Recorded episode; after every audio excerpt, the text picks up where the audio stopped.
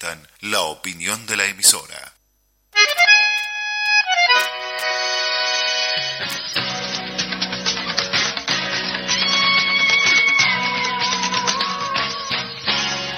Como cada martes al mediodía, les damos la bienvenida a una nueva edición de este espacio, en nuestro segundo año junto a ustedes. patrón de miradas. Les invitamos a compartir 60 minutos de información, opiniones, análisis, intercambio y reflexión sobre nuestro acontecer político y social. Con una mirada comprometida y haciendo especial foco en las temáticas departamentales y municipales de nuestra capital, comienzan a oírse una vez más voces de Montevideo.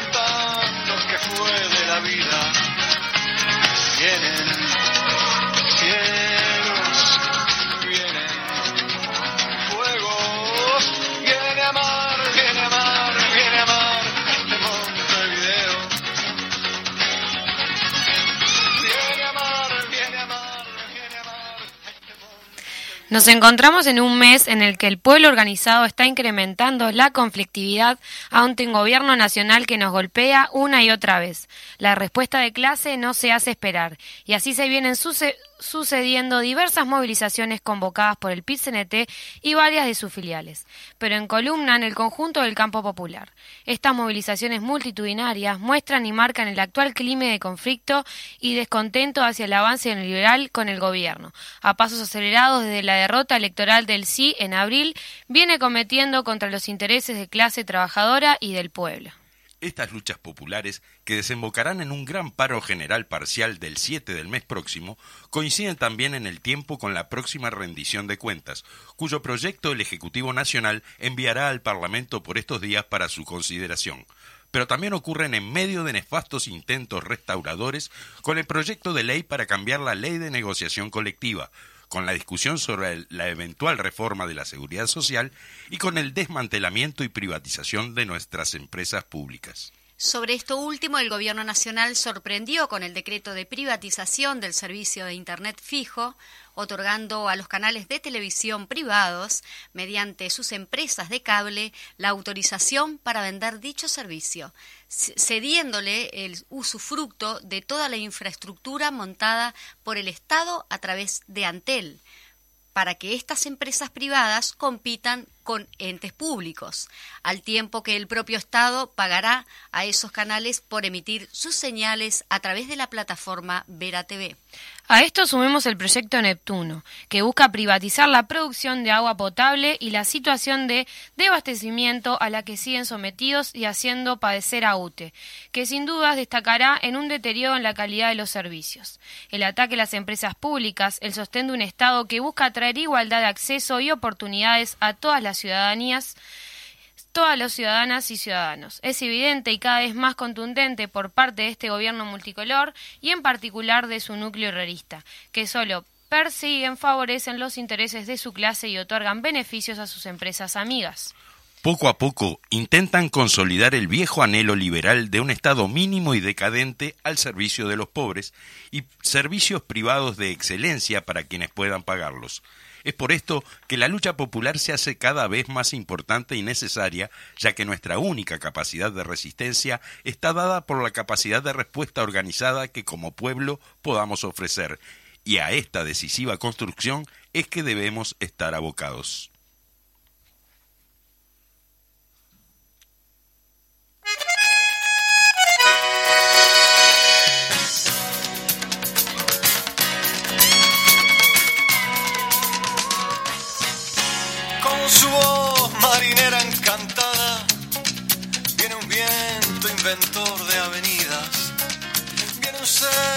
Patrón de miradas, que va hundiéndose allí en la bahía. Vienen sueños, vienen Muy buenos días, audiencia de Voces de Montevideo.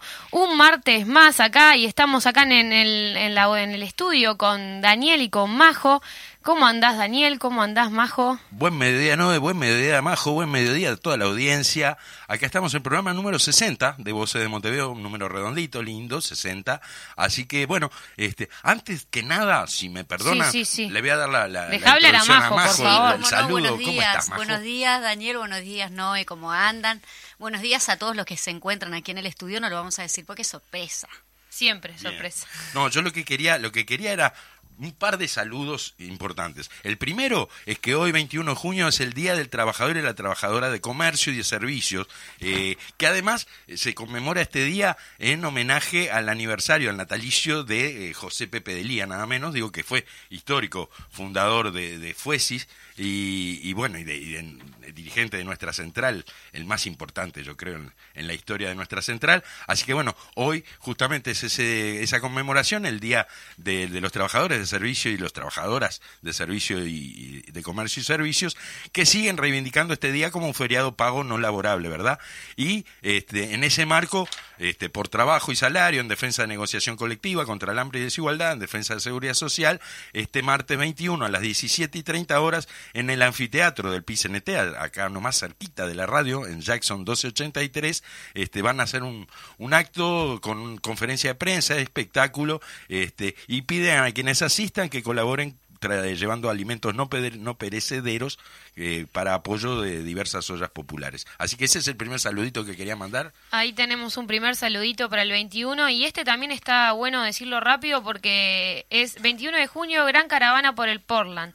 11 a.m., refinería de Ya la fue, Teja. eso ya fue. O sea que ya fue, pero 11, Ahora. 13.30, acto central en Torre Ejecutiva. Bien. Por trabajo y soberanía, nuestra Portland construye este FanCap. Así que bueno, usted, están invitados a arrimarse, los que estén escuchando. Ahí está. Y bueno, y, bueno, y, y el otro gran saludo que me parece importante también es al, al pueblo colombiano, ¿verdad? Ah. Digo, después de el histórico Pero, resultado electoral de, de- de hace un par de días, de este domingo, ¿no? O sea, con, con el triunfo de Petro en la segunda vuelta.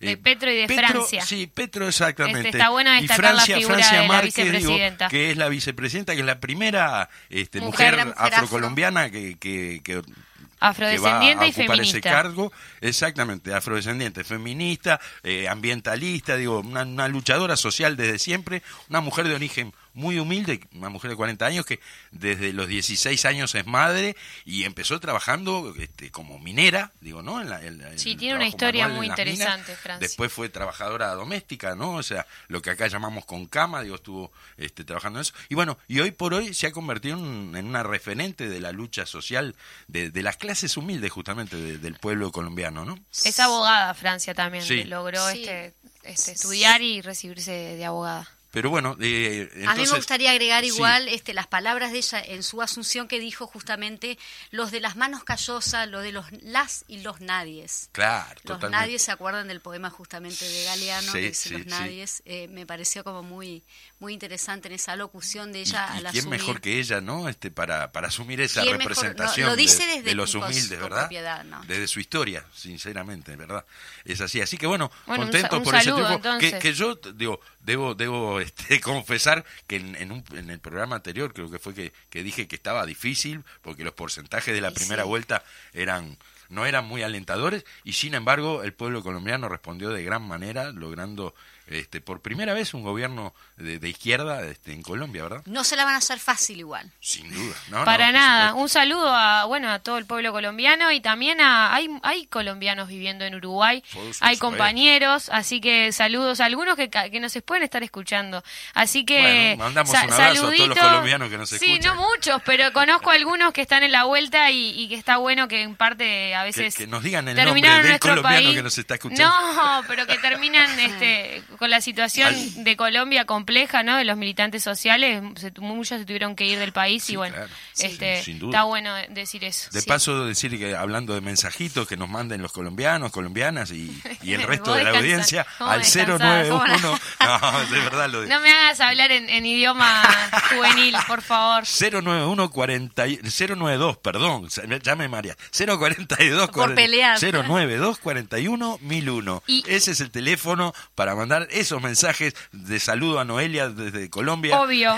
Y otra cosa importante, sigan nuestras redes sociales, nuestro Instagram, Voces de Montevideo, Perfecto. nuestro Facebook. Este, estamos a full con las redes sociales, eh, muy movidas, con mucha información, así que Gran bueno, a seguir. gran trabajo de Gran Su saber las de redes. Su, Sí. hay que mandarle un beso a Su. Un, Este, un beso grande para Su que está trabajando a full con eso, un gran trabajo excelente le bueno, está haciendo. arrancamos con las noticias, ¿les Dale, parece? Arranque. La Cámara de Diputados presentó sello postal en homenaje a Tabaré Vázquez. En el acto de ayer lunes estuvieron presentes autoridades del Correo Uruguayo, familiares de Tabaré Vázquez, así como representantes parlamentarios y políticos de todos los partidos. Se trató de una iniciativa de experiencia de la Cámara. El diputado Frente Amplista Alfredo Frati contó con la autorización del actual presidente, el Colorado Ope Pasquet. Y hay otra cosa que está bueno contar de esto, que, que estuvo una de, en, en la foto de, este timbre que, que se está promo- promocionando, la niña que aparece, que le Ya están no es una entregando... niña, ya tiene sus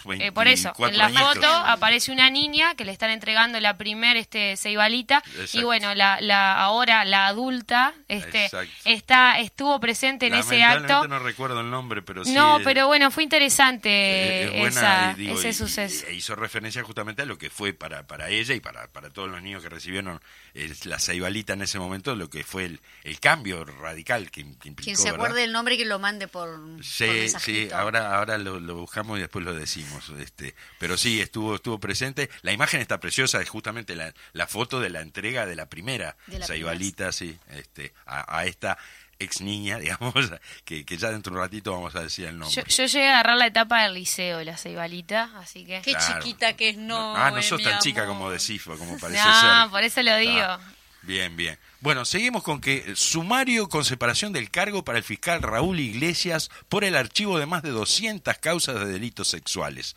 La medida tomada por el fiscal de corte incluye la retención del 50% de sus saberes. El fiscal Raúl Iglesias asumió la Fiscalía de Delitos Sexuales, Violencia Doméstica y Violencia de Género de cuarto turno que tenía, entre otros casos, la violación grupal de cordón. La fiscal Silvia Lovesio, anterior titular, pasó a ocupar el de segundo turno. En su primera semana, Iglesias archivó unas 220 causas de delitos sexuales. Ante esto, Juan Gómez, fiscal de corte, pidió un informe al Departamento de Políticas Públicas que luego se trasladó a jurídica. Con los resultados, Gómez ordenó el inicio de un sumario con separación del cargo y retención del 50% de los saberes. Iglesias también fue enviado al Tribunal de Conducta Gremial por sus declaraciones públicas donde cuestionó el accionar de colegas. La decisión fue votada por unanimidad por la Asociación de Magistrados Fiscales del Uruguay. El fiscal había amenazado a periodistas a quienes invitó a pelear para luego disculparse diciendo se me fue la moto. Bueno, Ah, bueno se le fue la qué, frase para muchacho algo tan macanudo, delicado, o sea, ¿no? ¿eh? muchacho macanudo, archivó 220 causas en una Y semana. se le fue la moto. Y después ahí va, me invitó a pelear a, a los periodistas y pero bueno, se le fue la moto, ¿qué, Qué va a hacer, no? qué O sea, banal. Barra brava el muchacho.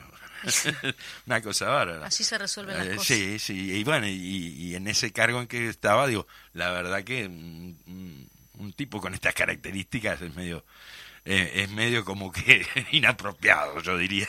Así que bueno, este, seguimos. Aquí seguimos. tengo, Dale. OPP pidió a Antel aportes extra de eh, utilidad, eh, utilidades perdón, por 38 millones para 2022. Mira. El director por el Frente Amplio, Daniel La Rosa, afirmó que con ese dinero se podía haber bajado la tarifa de Internet. No es menor esto. El pedido fue aprobado por la mayoría del directorio del ente, que incrementará las transferencias a rentas generales para 2022 en 38 millones a, pedido de la Oficina de Planeamiento y Presupuesto. Qué cosa, ¿no? ¿Se acuerdan cuando hace, hace unos años esta misma gente hablaba de tarifazos encubiertos, Sí. de que no se podía financiar, lo decía la ministra de Economía Arbeleche, no se podía financiar el déficit con las tarifas públicas, que era poco menos que inmoral. Bueno, ahora parece que lo hacen y no pasa nada. Y van está a financiar buenazo. a otras empresas, este, ahora van a, van a, le piden a 38 millones de dólares más a, a Antel, este, en vez de la, la promesa de campaña que hicieron, ¿no? Vamos a bajar las tarifas. Digo, pasaron 15 años pidiendo que el Frente bajara las tarifas, ahora no lo hacen y hacen lo, lo que criticaban, ¿verdad? O sea, pasar a rentas generales los este, parte de los excedentes de, de, de las empresas públicas. Así que, bueno, este, otra, otra de las tantas contradicciones entre lo que dijeron en la campaña y lo que están haciendo efectivamente. Bueno, muy bien. Rapidito. Así organizamos la heroica huelga general. Domingo 26 de junio, 17 horas, Jaun Palier, 1087. Apoyamos con un alimento no perecedero para merenderos y ollas populares de la zona. Eh, organiza Brigada Eduardo Bleyer, así que bueno, eso es una invitación, este, eh, introduciendo el tema que, que, que viene hoy. Eh, y si les parece, ya, ya vamos redondeando, porque Tengo tenemos que la... Junta tenemos- Departamental de Ah, Montevideo tiene el agrado de invitar a usted al acto de homenaje a la doctora De la Reta y al general doctor Arturo Baliñas por la incorporación de sus nombres en el nomenclator montevideano. O sea que va a haber calles que van a llevar sus nombres. El acto, va calles o plazas, no sé. El acto se realizará el viernes 24 de junio a las 13 horas en la escalinata de la Plaza Cagancha, eh, esquina la, la escalinata de la Plaza Cagancha, doctora Adela Reta y general doctor Baliñas. O sea, lo que se va a llamar con el nombre de estas dos este, personalidades es eh, la escalinata ahí en la Plaza Cagancha, esquina Rondó. Así que bueno, ahí mismo a las 13 horas este viernes va a haber eh, un acto de, homenajeándolos. Bueno, ahora sí, vamos a, a- a- a- a la- la- al- a la estrella, al, al top de este programa. Este, adelante con la introducción.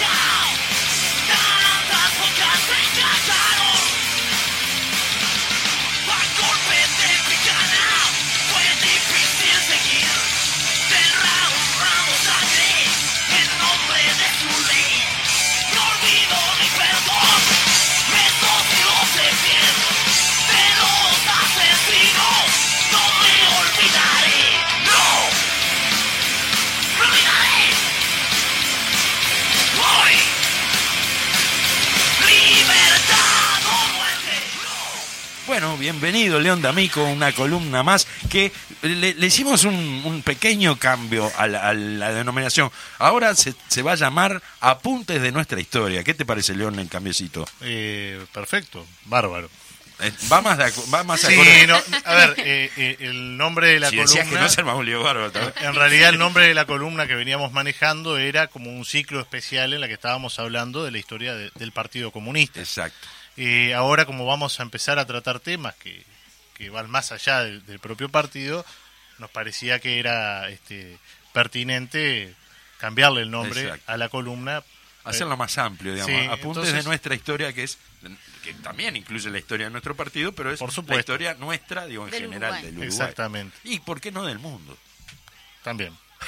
También, somos Claro, internacionalistas. somos Totalmente. Está bien. Así, que, este, bueno, adelante, Bueno, León. Este, estábamos escuchando Ni Olvido ni Perdón de la banda uruguaya Radical de su disco Perfecto Infierno del año 2006. Y viene acá a cuento porque vamos a entrar en un ciclo que denominamos la resistencia popular a la última dictadura y vamos a ir viendo los próximos programas las diferentes este, formas de resistencia del pueblo uruguayo organizado a la última dictadura en Uruguay. Y hoy toca Y hoy toca eh, la principal muestra de, de resistencia, que fue la primera, que fue la huelga general de los 15 días que, que, bueno, que estamos a punto de conmemorar. en- estamos a días de semana. conmemorar, como no, no cae justo la fecha, vamos a arrancar un poquito antes, pero bueno, este, vamos al tema. Como todos más o menos deben de conocer, la madrugada del 27 de junio de 1973, el Poder Ejecutivo, encabezado por eh, el entonces presidente Juan María Bordaberry, con el apoyo de las Fuerzas Armadas, este, disuelve el Parlamento y da un golpe de Estado. Este, luego de un largo proceso de, de deterioro democrático y, frente a la agudización de la lucha de clases, el bloque de poder que eh, necesitaba instaurar un, un nuevo este, aplicar un nuevo programa económico y para eso necesitaba sacarse de encima a la oposición política que ya eh, eh, no tenía apoyo político Bordaberry en el Parlamento y sobre todo sacarse este la oposición social de encima para poder llevar adelante un programa de, de liberali- liberalización económica este que, que no podían eh, en una situación democrática no lo podían llevar adelante como lo Épocas de, de- de- de Sí. grandes movilizaciones, de gran efervescencia del pueblo. Exactamente. Si, eh, si quieren conocer el contexto de cómo se llega al 27 de junio, los invitamos a escuchar las dos primeras columnas que hicimos Exacto. cuando hablamos de la 20, que hicimos en la primera, Sí. sobre todo un recorrido de la agudización de la violencia política desde los 60 eh, a- hasta el 72. Exactamente. Pero bueno, con eso este, dan, dan el golpe, disuelven las cámaras, se instala un Consejo de Estado que sustituye los poderes constitucionales y este, hay una frase que en la Asamblea General eh, pronunció Enrique Rodríguez, que voy a, voy a pasar a, citar, que dice, dijo, después de esta jornada ciaga, en la calle, en la dura lucha, en las confrontaciones, en la sangre que seguramente verterán quienes han llevado al país a esta encrucijada, más allá de todo esto, surgirá un pueblo que, como aquí se ha dicho, no ha nacido para ser esclavo. Y en el centro de ese pueblo, que nadie lo dude, que nadie tenga un asomo de duda, estarán las fuerzas que componen el núcleo político que nosotros representamos, y dentro de él estará, lo digo con orgullo, con la bandera desplegada en su forma más alta y gallarda, la clase trabajadora del Uruguay que nunca ha fallado eh, a las causas populares y que no fallará ahora. Esas palabras las pronunció eh, el senador Enrique Rodríguez a la Asamblea Popular eh, en el momento del golpe de Estado. No, no le erró para nada, ¿verdad? Por supuesto que no, y a eso vamos a hablar ahora.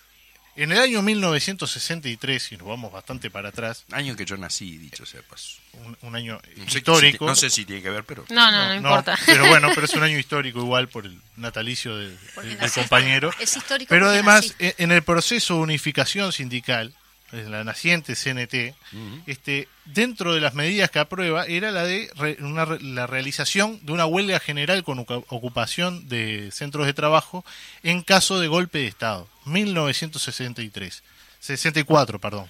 Este, Nu- nueve años antes. nueve años antes de- del golpe de O sea Estado. que y esto estaba dado claro que no fue nada improvisado. lo por que el pasó. contexto de que en Brasil se había dado un golpe de Estado Exacto. y desde eso, desde los años 63, 64, 65 siempre estaba la amenaza de un golpe de Estado en Uruguay. Claro.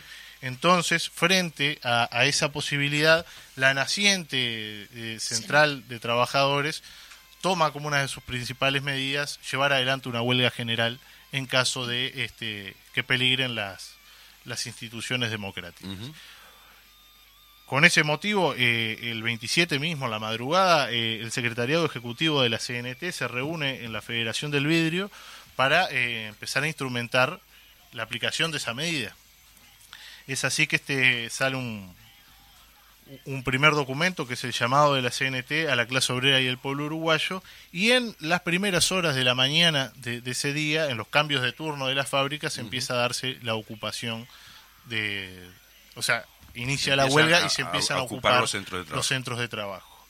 La FEU eh, apoya la medida y ocupa los centros de estudios y según los testimonios, que este, voy a recomendar al final un par de un documental este, y un libro, según los testimonios y recuerdan que no hubo que dar demasiadas explicaciones a la gente cuando se estaba debatiendo, porque se la, la medida se toma y baja a discutirse en los centros de Sí. trabajo. Cuando van a explicarle, bueno, se dio un golpe de Estado, hay que ocupar, no hubo ningún tipo de resistencia. No hubo necesidad la de gente mayores ya estaba preparada para, para llevar adelante esa medida y además estamos hablando de que se venía trabajando hacía casi nueve años Claro. en esta posibilidad y en ese proceso se, se manejaba esta posibilidad Mm. de, de golpe de Estado. Por lo tanto, no hubo, no hubo fábrica organizada que no parara y ocupara este y no hubo resistencia por parte de nadie Seguro. a tomar esta medida. Lo que habla de lo consustanciados que estaban los obreros uruguayos. que había sido con- aprobado por, por las tres centrales, que, digamos, que existían previo a la, a la conformación de la CNT. ¿verdad? Entonces, Sí. como que dentro del movimiento sindical había unanimidad. Sí, por supuesto, y eso quedó demostrado en, en las calles de Montevideo, que dicen que la paralización fue total en los lugares donde había eh, trabajadores organizados, tanto en Montevideo como en, en el interior, en, los, en los centros más industrializados del interior, por ejemplo, Paysandú, fue este eh, brutal la cantidad, de, o sea, el acatamiento a esta medida. Sí. Bueno, desde el Poder Ejecutivo y las Fuerzas Armadas llaman a negociar a la CNT para buscar una salida. La CNT define, bueno, vamos a negociar, con, fueron a negociar con los militares y lo que le plantean los militares es que para negociar levanten la huelga. Claro, sí, sí, Claro. Si ustedes negación- levantan la huelga, nosotros le vamos a dar este mejoras salariales, esto, lo otro. Claro, no Lo- era ese el tema. Del, no era el motivo. tema eh, económico, Claro. era un tema que se estaba eh, luchando en contra de una dictadura. Una Y huelga esto- política f- 100% sin antecedentes casi en el mundo, diría yo, ¿no? Algún antecedente hay, Sí. pero muy poco. Este, pero estamos hablando de que esta medida en el mundo llamó la atención, Claro. sobre todo en Europa, que bueno, que cuando mandaron, este, fueron delegaciones a Europa a denunciar lo que estaba pasando en Uruguay, cuando hablaban de la huelga general, le preguntaban, bueno, y el, está bien lo que hicieron, pero ¿cuál era el, el, eh, el reclamo económico? claro. La reivindicación, no, claro. no había reivindicación económica. Por lo tanto, eh, como las Fuerzas Armadas pla- eh, planteaban que para negociar había que levantar la huelga, si no, no negociaban, en la mesa de negociación, este, fracasa y, no, no llegan a, a, este, A continuar los diálogos. El 30 de junio, el Poder Ejecutivo decreta la disolución de la CNT y requiere a sus principales dirigentes, este, prohíbe sus actividades, clausuras locales, este, y bueno, y se le encomienda a las Fuerzas Armadas hacer cumplir ese decreto. El 3 de junio, de julio, perdón, se lleva adelante la acción eh, que apaga la llama de, de la refinería de La Teja Claro. Ah, eso es. Ah, que eso fue historia. es, es muy simbólico porque en Sí, realidad lo que buscaba eh, la- buscaban las fuerzas armadas y el poder ejecutivo era demostrar un- una situación de normalidad Claro. entonces la, la llama de, de la teja que se ve, se ve eh, de- desde Se ve muchos en lugares, de- lugares. eh, eh, hoy se ve desde muchos lugares de Montevideo Sí, en esa época que había me- menos edificios que ahora Obvio. se veía mucho más el hecho de que se pudiera pagar era un símbolo bueno acá- Marcaba de que no había, Sí. de normal no había nada. no había nada de normal. Se lleva adelante esa, e- e- esa acción el 3 de julio del 73. El 4 de julio son requeridos 52 dirigentes de la CNT por las Fuerzas Armadas. Eh, ese mismo día, los familiares de presos políticos, con el apoyo de religiosos de distintas parroquias este, de Montevideo, se concentran en la catedral y son fuertemente reprimidos. Ajá. Y a las 19 horas de ese día, 4 de julio, en Rivera y Bustamante, es asesinado eh, Ramón Pérez. El 5 de julio eh, hay una declaración conjunta del Frente Amplio y del Partido Nacional este, en contra de la dictadura, de- del golpe de Estado y Por lo menos de una parte del Partido Nacional, sí, el sector mayoritario del Claro. Partido Sí, sí. Nacional. No, Porque también siempre- recordemos que había, había Sí, sectores. eh, Pero fue una declaración conjunta de este, la- las dos principales fuerzas de oposición. Este, el 8, mm, el 8 de julio es asesinado en Piedras Blancas Wal- Walter, Walter Medina. Medina. Sí. En todo este momento, en la huelga general, para tratar de, de hacerla fracasar, desde las empresas y desde el Estado se realizan campañas de emplazamiento de los trabajadores a ir a cumplir su- sus tareas. ¿no? Sí, sí. Ba- Eh, bajo amenaza de, bajo amenaza de destitución. de destitución sin sumario en los empleados sí. públicos y despido sin eh, indemnización en los este, va. privados. Lo cual no, no, no hizo quebrar la huelga. Mm, Se siguió adelante con eso y comienzan los desalojos eh, de las ocupaciones por parte de las Fuerzas Armadas. Y acá hay un, por parte de los testimonios hay una, una anécdota interesante que es que desalojan las fábricas y los propios ocupantes de- definen no resistir el desalojo porque Sí. era eh, era no- no Hacerse tenía pegar, sentido. seguro, hacerse pegar claro. al santo botón. Entonces salían, desocupaban la fábrica y cuando volvían a entrar para trabajar, volvían, Volvían a a ocupar la fábrica y que eh, en, en uno de, de los documentales hay que viene un, un militar, se baja del jeep y dice no, que no podía entender cómo desobedecían sus órdenes. claro, que no podían entender cómo, si les habían eh, ordenado si le dijeron que se fueran, ¿cómo, cómo volvían a, ocupar la, pasó pasó en muchos lugares eso, Sí, ¿no? y La- además estos testimonios hablan de la enorme solidaridad de eh, los vecinos de la fábrica. Claro. En, en- en tanto ir a llevar alimentos a los huelguistas Exacto. o el negarle cualquier tipo de ayuda a los militares que custodiaban este, estos, eh, eh, estos lugares de trabajo. Dice que iban a pedir agua caliente para el mate y no había No. vecino que le calentara agua a, a los militares. Y esto habla también de la consustanciación de los barrios con este, los, Los centros centros de trabajo, claro, de su, Y- de y- su zona. y bueno, en todo esto, y estamos muy cortitos de tiempo, ya estamos terminando, el diario El Popular.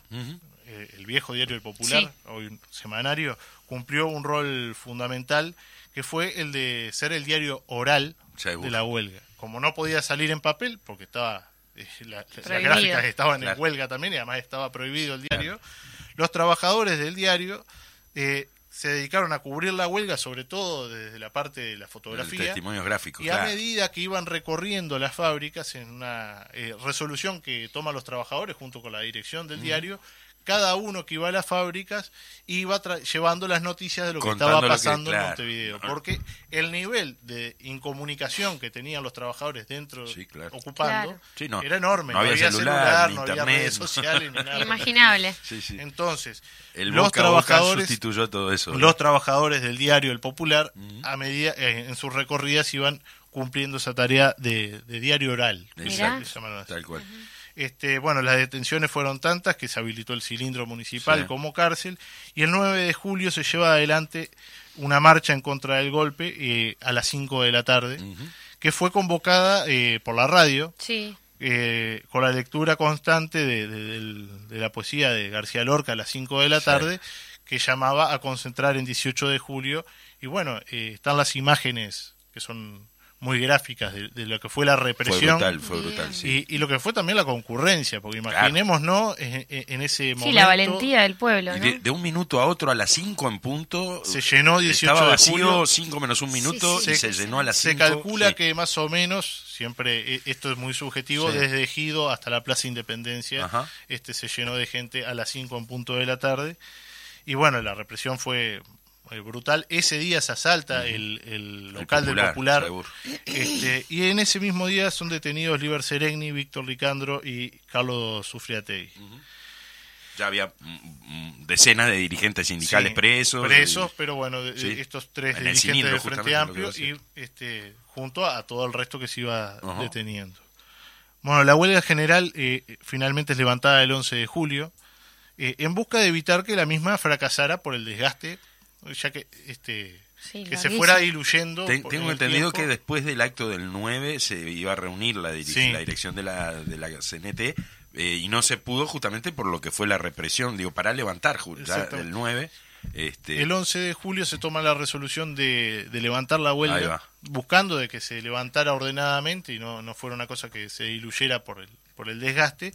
Y este, si bien no se cumplió el objetivo principal, que era revertir la situación, sí eh, quedó claro, la huelga demostró que el nuevo régimen nacía huérfano de apoyo fue un popular. golpe enorme. Y quedaba claro también de que iba a tener a los trabajadores uruguayos en primera línea de lucha contra este, la dictadura que se estaba como, instaurando. como fue la resolución ¿no? de la propia CNT, o sea, pasar a, a nuevas formas de lucha, a otras formas de lucha. claro, o sea, en esa, no, no bajarla, en no esa bajarse de la consigna lucha, ¿no? de ni un minuto de tregua a la dictadura, Exacto. los trabajadores uruguayos cumplieron un papel fundamental y bueno, se termina la huelga y se pasan a, a otras formas de militancia que en próximos programas vamos a estar este, trayendo para, para recordar. Dos recomendaciones cortitas Dale. y, Bien, y bien. me comprometo a hacer un- una bibliografía al final de las de, la- de de cuando las- terminemos. de- de- de este ciclo, digamos, de esta... Sí, un libro, Los 15 días que estremecieron al Uruguay, eh, que es una obra coordinada por Álvaro Rico, Carlos de Macie, Rosario Radakovich, Isa- Isabel Watchford y Vanessa Sanguinetti. Y el documental a las 5 de la Ah, tarde, está muy Ah, bueno. que sí. está excelente Sí. con los testimonios de los protagonistas de esta huelga, que lo pueden encontrar libremente en YouTube. En YouTube, perfecto. Bueno, gracias, León. Muchas gracias, Leo, León.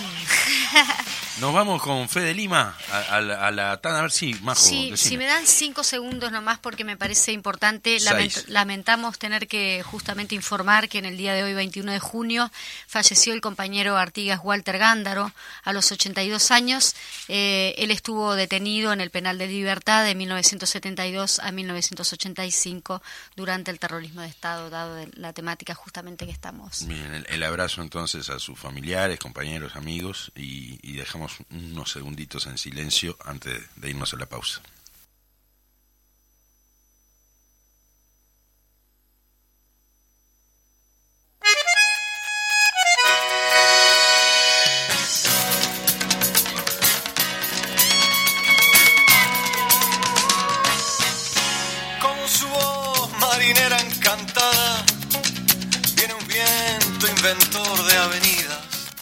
Volvemos con la segunda parte de este programa número 60 de Voces de Montevideo con un invitado que ya ha estado, repite, digamos, que es nuestro nuestro compañero de trabajo directo, este, el, el economista Federico Penino, director de la División Planificación y Ejecución Presupuestal de la Intendencia, que nos viene a hablar de, bueno, de un tema que está eh, hoy en el tapete, que es la rendición de cuentas, en este caso del departamento de Montevideo, ¿verdad? ¿Qué tal, Federico? ¿Cómo estás? Bienvenido. Hola, ¿cómo andan? Buen día, buenas tardes. Bueno, a todas y todos. Fede, es- es- vos sos compañero de Daniel, mío no sos compañero de trabajo, por las dudas. Este, bueno, estamos hablando muy bien, como, como decía, va- varias oportunidades que nos ha acompañado Federico en Voces de Montevideo, y hoy el tema que nos encuentra es el tema de la rendición de, de cuentas. El 30 de junio se entrega la rendición de cuentas 2021 y modificaciones presupuestales para años siguientes. Bueno, Fede, ¿qué nos podés contar de, de esto? En, en líneas generales. En líneas generales para arrancar, Para como arrancar. que dice. Sí, estamos en, en días totalmente movidos en, en la discusión interna con, con- con los compañeros y con, con los diferentes servicios de, de la Intendencia para, para llegar al 30 de junio, como establece la normativa, con, con el balance del, del año 2021, que es lo que se tiene que presentar, y con las propuestas de modificación que se realicen para los años siguientes, en particular para el año 23. Entonces, bueno, estamos en, en pleno proceso de trabajo, en, en un contexto bastante complicado, como ya habíamos hablado la, la otra vez que... Complicado en cuanto a la recaudación, digamos. Complicado en todo sentido. En todo. Sí. Complicado en, en- en- en la situación económica y social, complicado en relación al- al- a los ingresos que tiene la Intendencia, que, que tiene una doble afectación, ya, eh, ya lo hemos conversado, una afectación objetiva por la coyuntura y por... Claro. por- por- Sí, el aumento por- de las políticas públicas. Sí, por, por, por la por situación de crisis económica, donde la gente muchas veces posterga obligaciones que Claro. en este caso puede tener con, con la Intendencia para encarar la diaria, digamos, y por otro lado una política del Poder Ejecutivo de reducción agresiva directa de los ingresos que provenían del gobierno central de la Intendencia y del bloqueo a algunos instrumentos alternativos que la Intendencia puso arriba de la mesa para intentar financiar las, las políticas públicas, eh, sobre todo de infraestructura, que se entendían Perfecto. importantes para este momento. ¿no? E igual en ese marco, digo, la Intendencia no se quedó quieta, digo, y, desarrolló un montón de actividades que justamente van a ir entonces en lo que vos decías, en, en este balance del 2021 en principio. Sí, nosotros 2021, si bien no, no, no, no puedo adelantar muchos números, porque en realidad, como les decía, los compañeros están eh, terminando el trabajo, la, la, la gente de la contaduría del- de la Intendencia, y, y bueno, primero tenemos que comunicarlo a, a la Junta Departamental como corresponde. Eh, se hizo un esfuerzo muy grande que a pesar de toda esa situación de, de restricción, la Intendencia cumpliera con algunos compromisos básicos que la Intendencia eh, tiene que cumplir, de, de servicios para, para los vecinos, para las vecinas, que cumpliera con, con, con su buque insignia del primer año, que fue la, la definición de Carolina y, de- y de- y del Frente Amplio de, de aplicar un plan de emergencia, Claro. que fue el plan ABC, para tener la situación más complicada, que eso llevó un esfuerzo presupuestal importante, y finalmente que cumpliera con algunas cuestiones que para nosotros, eh, como como militantes es, está en, en la tapa del libro, pero no todos lo consideran así, que es cumplir con los trabajadores, ¿no? que son quienes Seguro. sustentan el día a día Gracias del por trabajo de la Intendencia.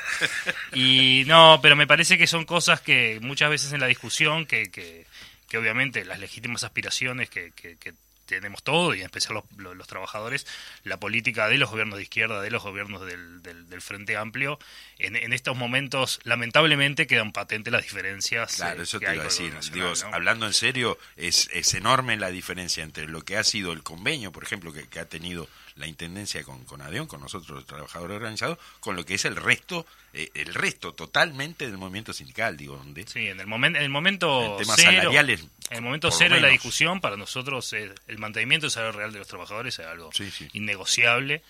Y bueno, se llevó, se, se hubo un proceso de negociación muy bueno con, con- con- con los compañeros de OM, con los compañeros de gestión humana de la Intendencia. Bueno, se llevó un convenio que, que posibilita el mantenimiento del salario real y que en el momento que la recaudación de la Intendencia pueda volver a alcanzar Exacto. niveles reales prepandemia, digamos, Sí. sentarnos a discutir sobre algunas mejoras que, que también muchas de esas son, son de recibo Exacto. que han planteado los trabajadores. Perfecto. Muy bien, y bueno, ¿qué perspectivas? Porque si bien están, haciendo un balance de lo que fue el plan ABC, eh, y está bien, co- como nos comentaba Gustavo Cabrera en el programa anterior, ¿no? El tema de que en verdad el gobierno nacional es el que tiene que encargarse de- de- del trabajo de, de los uruguayos. La Intendencia de Montevideo se ha hecho cargo y ha este, encarado el tema del, del trabajo que, y, de otros temas, ¿no? Porque el tema de la pandemia tam- también fue algo que el plan ABC este, pudo, pudo cubrir. Pero bueno, ¿qué perspectivas hay para el 2022 en relación a- al plan ABC? Bueno, a ver, el 2022 lo venimos transitando con, con la restricción presupuestal que, que hablábamos, pero con algunas cuestiones que, que para nosotros... el- el- Encima con el tema del, del, del préstamo del, préstamo BID, ¿no? sí, Sí. pero que para nosotros en, en la transición del 2021 quedó meridamente clara. Primero, que, que las condiciones no estaban dadas como para recortar definitivamente los, los planes y, y- y programas que se habían desarrollado a partir del ABC, que como les digo, era había sido planteado como un plan de emergencia, pero que la situación obligó a estirar algunos de, seguir. algunos de los componentes del plan, y eso fue una decisión clara de Carolina y de, y de todo el equipo de seguir. Entonces, nosotros tenemos una línea que ya se había planteado antes de que el Poder Ejecutivo impulsara los jornales solidarios de trabajo ABC, que tiene algunos componentes adicionales a lo que era es el planteo del Poder Ejecutivo, que obviamente nosotros los recibimos y, al- y a, los- las personas que se incorporan a esos, a esos programas intentamos brindarle las mismas herramientas que se da al resto de los trabajadores y al resto de los programas de la Intendencia. Pero bueno, se está trabajando fuerte en un en una ABC más que pueda incorporar, además de una solución coyuntural a la crisis, algunas herramientas formativas o algunas herramientas que permitan que los trabajadores que hoy están en esa situ- situación se puedan eh, insertar en el mercado de trabajo formal. Qué bueno eso. Eso por un lado. Segundo, hay una línea de trabajo que, que lo más probable que Gustavo Cabrera se los haya comentado, del Departamento de Desarrollo Económico, de aportar fuertemente al, al, al- al empleo eh, entendido no como una situación de, de apoyo coyuntural, sino como puesto de trabajo genuino Sí. que puedan perdurar en el tiempo. Y ahí hay un trabajo fuerte a la formación, a la capacitación y a abrir espacios donde los pequeños emprendedores, la- la- la- la- los, los- los- los comercios barriales, las pymes puedan incorporarse a, diferentes procesos de la Intendencia.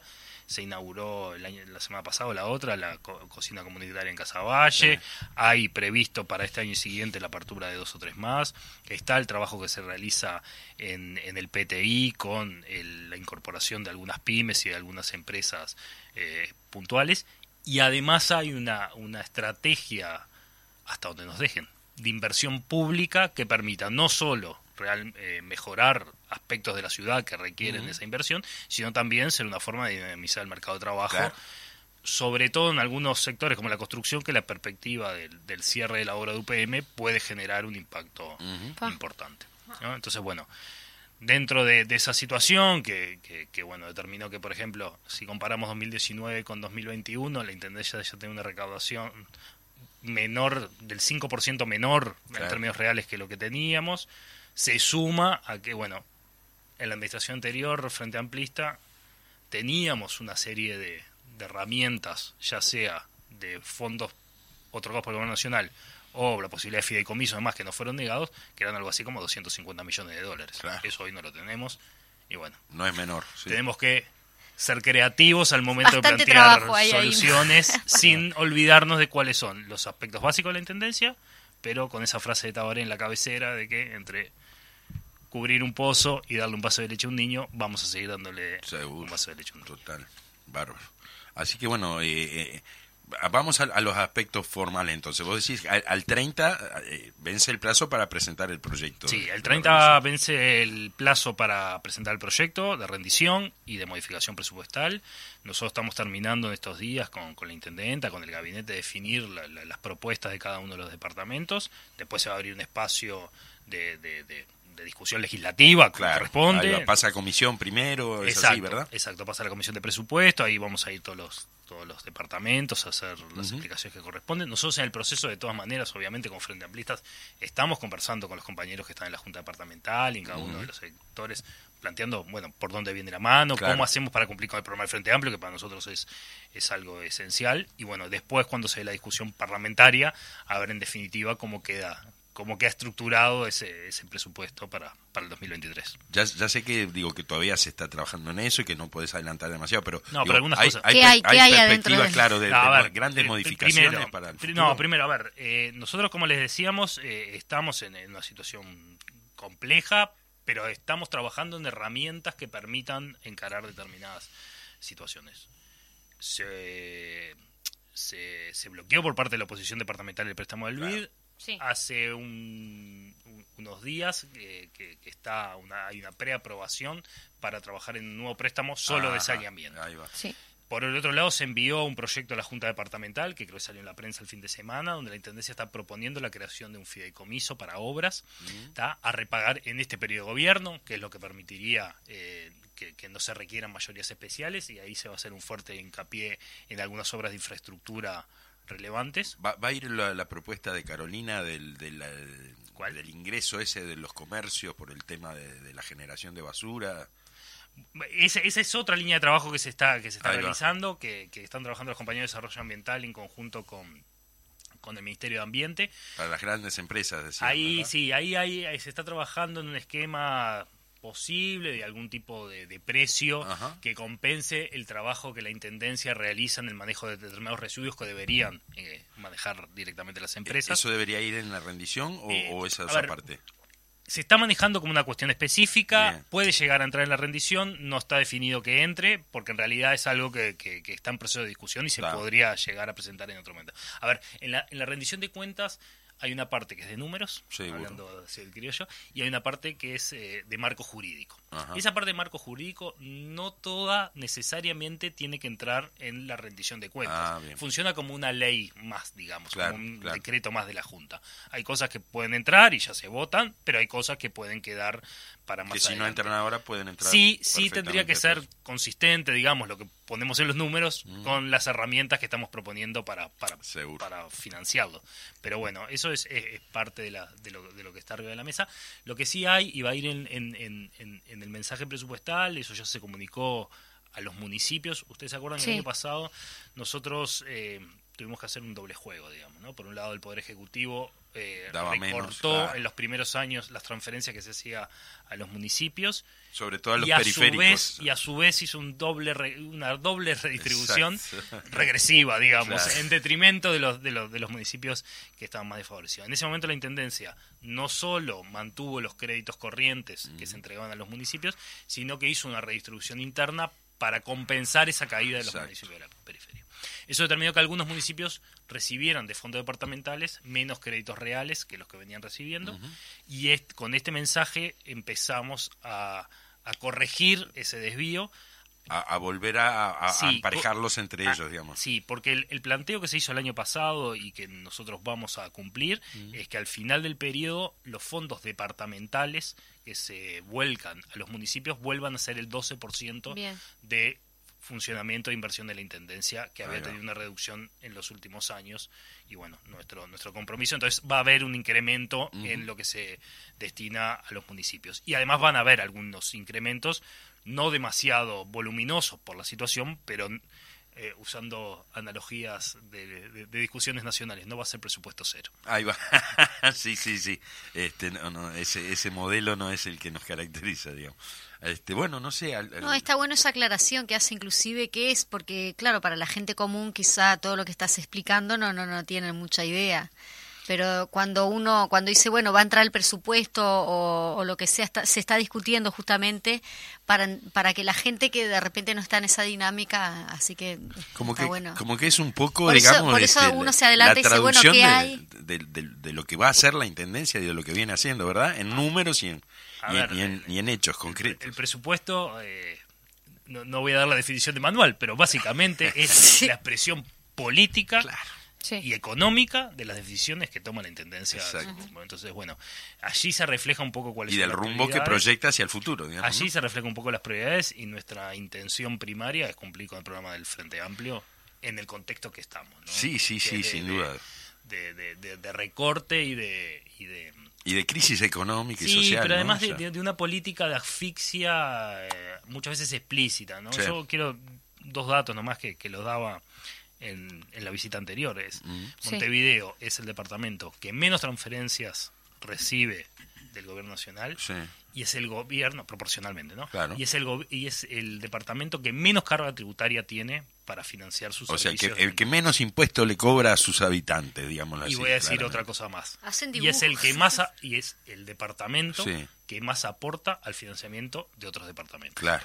Los impuestos que el gobierno nacional le cobra a los montevideanos y que financian algunas intendencias del interior hasta el 70% de su presupuesto, buena parte de ello sale de los trabajadores, las trabajadoras y los contribuyentes de Montevideo. Seguro, seguro. Muy bien, Fede. Y el otro día, este, en las charlas estas que estuvo dando Carolina, que estuvo recorriendo lo- las diferentes coordinadoras, este, ella explicaba, si bien todas estas dificultades que tenemos para la inversión y la búsqueda de mecanismos para, para mitigar esto que, que está sucediendo, ella invitaba a la creatividad, a la- al, al trabajo voluntario, este, y, y nos explicaba un poco de, de qué va esto del, del plan B con, con B corta, ¿no? Bueno, ¿qué vínculo tiene esto con, con el presupuesto? A contarnos un poco. A ver, el, el- plan B, digamos, el Montevideo más verde, es el, el- eje estructurador de, de- el buque insignia. eh, no digo pospandemia, porque todavía estamos en transición, pero, pero es la línea estructuradora del trabajo de la intendencia, ¿no? El pensar lo ambiental desde diferentes dimensiones, desde lo más concreto, que es levantar la basura y tener saneamiento, hasta políticas eh, educativas, de desarrollo productivo, en fin, una serie. de- en ese sentido, eh, nosotros eh, de la Intendencia estamos haciendo un esfuerzo grande eh, presupuestal en todo lo que tiene que ver desarrollo ambiental, por un lado, en el Departamento de Desarrollo Ambiental. Por otro lado, se, como les decía, se estuvo trabajando para reformular el préstamo del BID, o un nuevo préstamo del BID solo enfocado a saneamiento. Por otro lado, se está trabajando el préstamo a corto plazo, donde hay herramientas y, obras específicas para, el tema de desarrollo ambiental. Y por otro lado, tenemos algunas políticas transversales en la Intendencia que pone el, foco y el eje en el ambiente y en, y en- en cómo eh, convivimos los montevideanos. Y ahí van desde proyectos de movilidad eléctrica, pasando por un, montón de- de- temas y de, y, de, y de- y de programas que tienen los diferentes departamentos enfocados en ese tema. Muy bien, muy bien. A- Aprovecho este, este breve corte para Están mandando un mensaje Sí, y a mí, sí, a mí me ah, pone nervioso. eso. ah, mirá. ¿Cómo estás, Daniel? No, Yo justamente, también quiero aprovechar tu- otra cosa. tu- tu- después tus compañeros y compañeras de, de- de allá de gestión de pagos este, están escuchando el programa mientras trabajan. Por supuesto, tienen la radio encendida. mandan un saludo grande y les a mandan- toda- te mandan un Son- saludo. Son, son el puntal de ahí de, de- de- de- del trabajo en la intendencia. Eso me parece que, que- no porque nos estén escuchando, yo, yo siempre se los intento repetir. Y es verdad que esto no funciona sin esto no funciona sin, sin el aporte de los trabajadores, que muchas veces o, o la mayoría de las veces no son los que se ponen atrás de un micrófono, pero son los que hacen funcionar la, la maquinaria diaria de la intendencia. Así que un Es así, es así. ellos. Desde acá también un beso grande entonces para, para Mariana, para Laura, para Dante, para este Marisol, este, para Mariel. Y bueno, creo que, que por ahí debe quedar la, la gente que debe estar escuchando el programa. Así que un beso grande para todos ellos. Si me permitiste, digo el nombre, porque hoy nos quedamos medio ahí de la niña de siete años que recibió este la primera. Ah. Nueve tenía. tu- tenía Perdón, nueve, que en sí. este momento tiene quince. No. No, no En creo. este que momento tiene Bueno, 24. Bueno, me están saliendo mal las cuentas. Debe tener ¿eh? como 30 más. 24, 24 Bien. tiene porque fue hace 15 años. Es verdad, no, eh, fue hace 15 años. esa la cuenta. Dale. No, eh, bueno, Matemática- ella matemática es perdimos eh, todos. Micaela Rodríguez Yo me iba a y examen esa siempre. chica es de Cardal de eh, Micaela, Florida. exactamente. Micaela Bueno, Rodríguez. un- un saludo me salió para las cuentas para el, bueno, viste que economista yo para las cuentas no ando No, bien. no. Suele suceder. Suele suceder. Perdón, perdón por esta, por este, Este corte, esta digresión quedado, exactamente. en la charla, pero bueno, ameritaba el, el saludo a, la- a las amigas allá. Está bien, está bien. Así que bueno, vo- volvé, no vos que sos la persona seria del Yo soy la persona seria. Volvé a encauzarlo. Ajá. Vuelvo a encauzarlo. Bueno, bueno, Fede, entonces, este, hablando todo el tema del, del- me, me dejan ahí, tipo, me, me mandan nomás. No, no. Este, hablando todo el tema de- del presupuesto, de, de todo lo, lo- lo complejo que ha sido para, para la Intendencia de Montevideo poder este, atender otras cuestiones y sin tener el gobierno nacional, lo complejo que, que es esto, este, contarnos un poco más de, de qué va esto del presupuesto y, y- y, bueno, ir cerrando. Eh, no, Bar, eh, el jueves que viene tenemos que presentar eh, el- lo formal, la rendición de cuentas, el- el- la modificación presupuestal 2023 y años siguientes.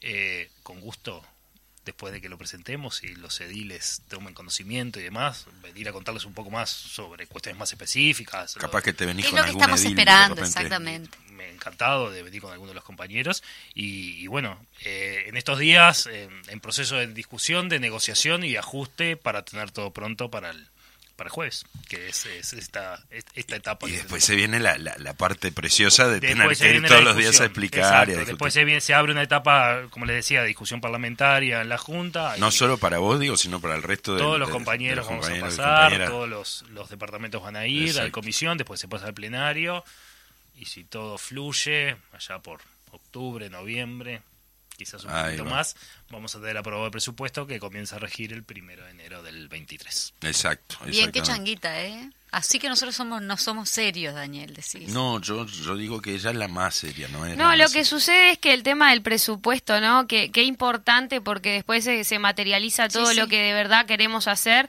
y qué complejo a veces para los militantes o para los ciudadanos poder entender y comprender de qué va esto y poder eh, dialogar con el, eh, con el compañero y de que de verdad a veces se, se- se torna abstracto y se torna complejo, ¿no?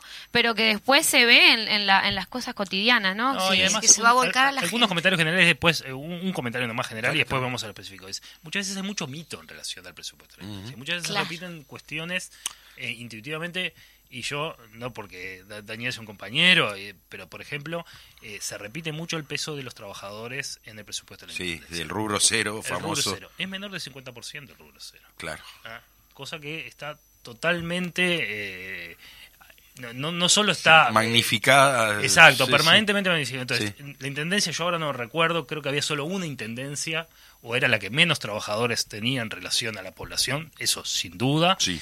Y, y- y bueno, entonces me parece que ese tipo de cosas más o cuánto la intendencia aporta de su presupuesto para el subsidio del boleto, para que los Ajá. estudiantes sigan. Bien. pudiendo tener, eh, los estudiantes universitarios puedan tener los descuentos. para Es decir, hay una serie de, de apuestas grandes de la intendencia en materia presupuestal que, que si no las ponemos arriba de la mesa parece que son cosas dadas. Que no las vemos, las naturalizamos, Exacto. ¿no? El tema del boleto es algo... O por otro lado, como vos decías, hay quienes los agitan como grandes fantasmas, digamos, como sábanas de fantasmas, este, para pegarle justamente a la administración porque gasta demasiado en subsidio, porque gasta demasiado en salarios, en- etcétera, ¿verdad? Sí.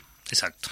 Así que bueno, encantado de volver cuando, cuando tengamos presentados ya los números y, y- y bueno, discutirlos. Claro, está, está bárbaro. Sí, sí, seguramente te vamos a convocar de nuevo este, y, y te agradecemos siempre de estar a la orden y dispuesto a, participar A con nosotros. ¿Me permitís un comentario, Dale. Daniel? Ahora la compañera hablaba de, de- de un, de un compañero que, que ha fallecido.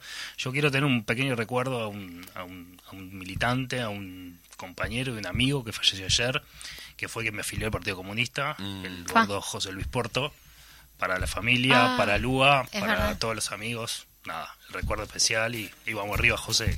Ya nos encontraremos de vuelta. Bueno, un cálido abrazo entonces a, la familia entonces, sí. y, y muy bien, no sabía. Bueno, Bueno, me, no, me quedé, la esta- verdad no esta- sabía. sí, con esta triste noticia, digo, eh, es despedirnos hasta el próximo martes.